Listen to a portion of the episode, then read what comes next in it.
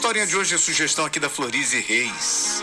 Se chama Cuidado com o que você fala dentro da sua casa. As paredes têm memórias. Algumas palavras se transformam em maldições.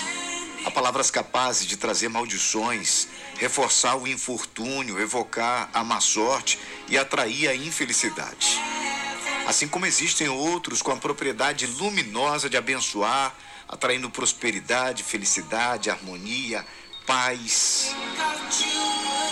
Saber separar e usar um e outro é o começo da sabedoria.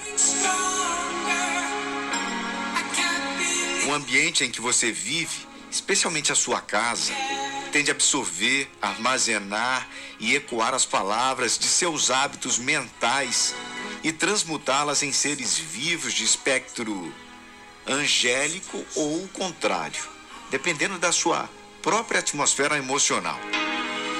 Existem algumas palavras que devem ser evitadas a todo custo dentro de casa.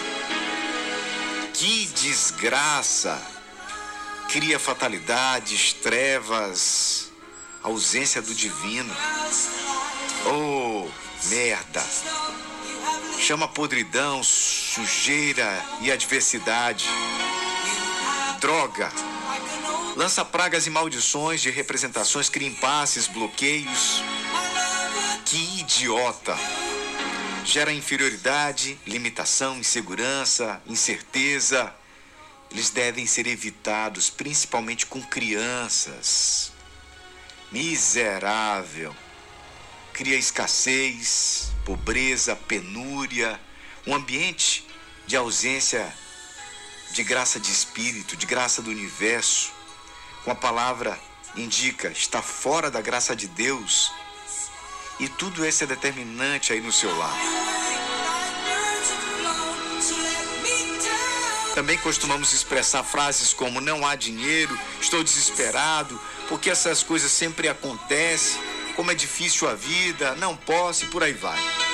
Tenha em mente que as palavras assumem a direção que a intenção e as emoções as imprimem. É hora de refinar para que a luz possa fluir. Seja responsável por sua linguagem, para não ser escravo de suas palavras.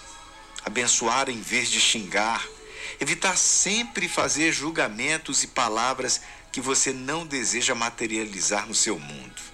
Palavras negativas ou limitantes geram deficiências, doenças, dificuldades e sofrimentos palavras ou expressões de amor, gratidão, alegria e beleza atraem prosperidade, abundância, saúde e benefícios para todos. Lembre-se que o mundo é constantemente criado através do verbos, sons, vibrações, frequências, tudo é energia. Você decide como quer usá-la. A magia está com você. Por isso Deus nos deu dois olhos e apenas uma boca. Não use-a de forma indevida. Cuidado com o que você fala. Os anjos podem dizer amém.